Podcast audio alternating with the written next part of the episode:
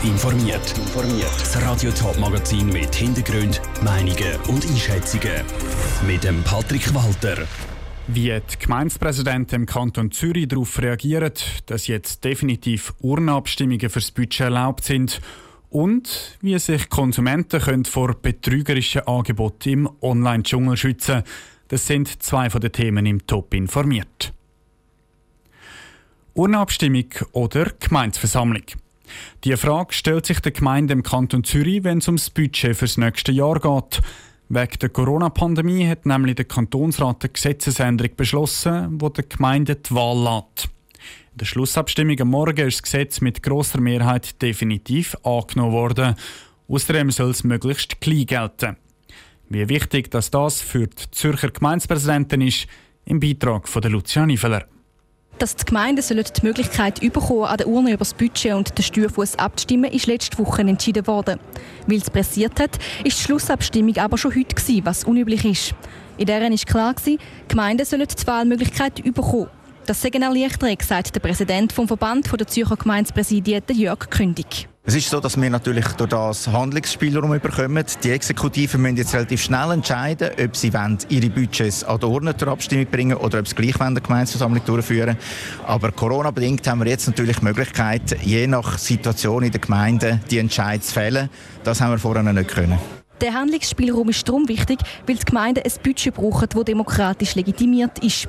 Zwar wäre eine Gemeinsversammlung schon die bessere Option, weil dort kann über das Budget und den Steuerfuss diskutiert werden, meint der Jörg Kündig. Aber wenn das nicht möglich ist, aufgrund von der Abstandsregel, aufgrund von der Situation, dass gefährdete Personen kommen dass man dann entscheidet, man geht die Urne, dann ist das doch wichtig, so dass wir für 2021 Budgets haben.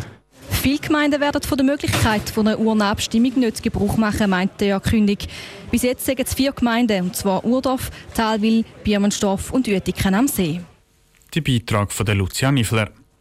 Wegen mehrerer Fristen, die eingehalten werden müssen, geht es aber noch eine Weile, bis die ersten Urnabstimmungen in den Gemeinden möglich sind. Erst Ende Januar sind die dann erlaubt.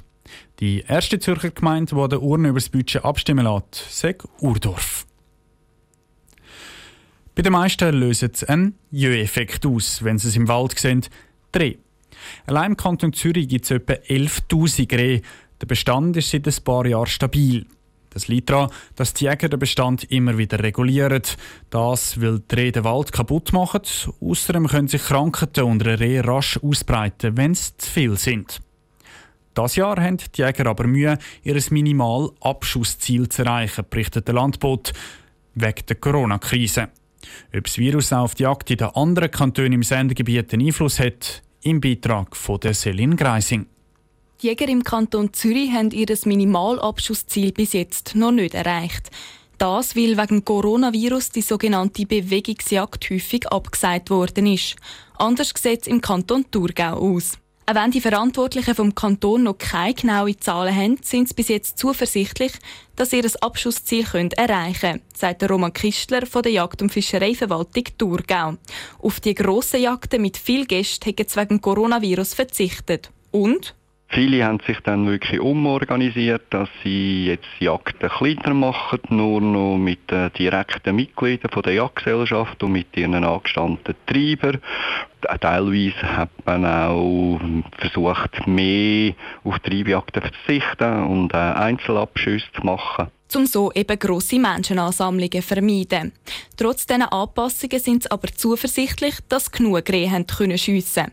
Im Kanton Appenzell Ausserrhoden haben die Jäger ihr Abschussziel von der Reh schon erreicht. Das liegt vor allem daran, weil sie Ausserrhoden ein anderes Jagdsystem haben, sagt Heinz Nick von der Abteilung für Raum und Wald.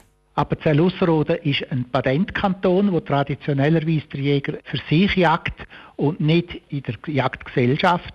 Darum sind auch die Gemeinschaftsjagden nicht so wichtig man geht in der kleinen Gruppen auf die Jagd und die sind von Corona-mässig sind die nicht betroffen gewesen. Auch im Kanton St. Gallen sind die Behörden zuversichtlich, dass sie ihr Abschussziel können erreichen können. Sie haben zwar das gleiche Jagdsystem wie Zürich, haben aber sofort die Jagden umgestellt, um sie Corona-konform zu machen. Celine Greisinger berichtet. Auch wenn im Kanton Zürich das Minimalabschussziel noch nicht erreicht worden ist, bis jetzt geht die kantonale Jagdverwaltung nicht davon aus, dass es in diesem Jahr zu grösseren Schäden am Wald oder bei den Tieren kommt. In einem guten Monat ist schon Weihnachten. Wer jetzt leicht panisch wird, weil noch alle Geschenke fehlen, kann diese Woche besonders profitieren. In fast allen Online-Shops locken nämlich attraktive Angebote, weil Ende Woche Black Friday ist. Aber die einen oder anderen Angebote sind eher eine fiese Masche als ein gutes Schnäppli. Experten von Stop Piracy, die gegen Fälschungen und Betrugsverkäufer kämpfen, warnen vor unüberlegten Internetkäufen. Vivian Sasso hat von Evelyn Kapoor von Stop Piracy wissen, bei welchen Online-Angeboten Obacht angesagt ist und was die Folgen von so Fehlkäufen sein können. Es geht vor allem darum, dass die Leute Fälschungen kaufen, sprich keine Originalprodukt. Und das kann dann natürlich zum Teil Folgen haben. Das ist nicht nur, dass das Produkt falsch ist, es hat ja dann qualitative Probleme. Gibt es dann gewisse Produkte wie zum Beispiel Schmuck oder Designertaschen, die besonders häufig gefälscht werden? Oder können so Betrüger hinter jedem möglichen Produkt stecken? Also grundsätzlich wird heutzutage wirklich alles gefälscht. Kleider, das sind Accessoires, das sind elektronische Sachen. Wie kann man denn das umgehen, dass man auf so eine Masche reingeht und dann eben etwas Gefälschtes heimgeliefert bekommt? Natürlich informieren, was ist der Originalpreis von dem Artikel, den ihr kaufen wollt. Das findet man aus, indem man wirklich auf die Herstellerseite geht. Und wenn nachher das Angebot wirklich zu schön ist, um wahr zu sein, dann muss man wirklich kritisch heranschauen und sich fragen, aus welchem Grund soll der sein Produkt zu diesem Preis verkaufen. Also an dem Sprichwort «schön zum wahr sein» ist also etwas dran.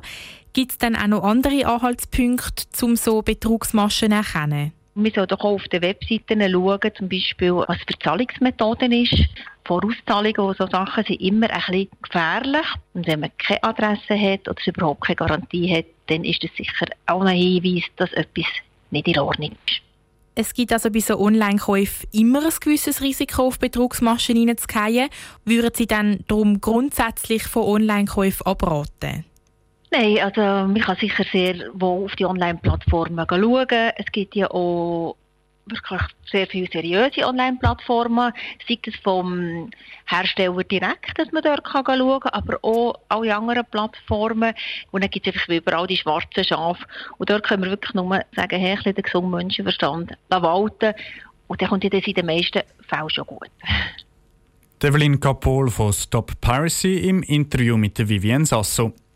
Medikamente sind zwar kein klassische Weihnachtsgeschenk, aber dort ist laut Stop Piracy besondere Vorsicht geboten. Dort eine Fälschung zu verwischen ist nämlich nicht nur ärgerlich, sondern kann richtig gefährlich werden. Top informiert, auch als Podcast. Mehr Informationen gibt es auf toponline.ch.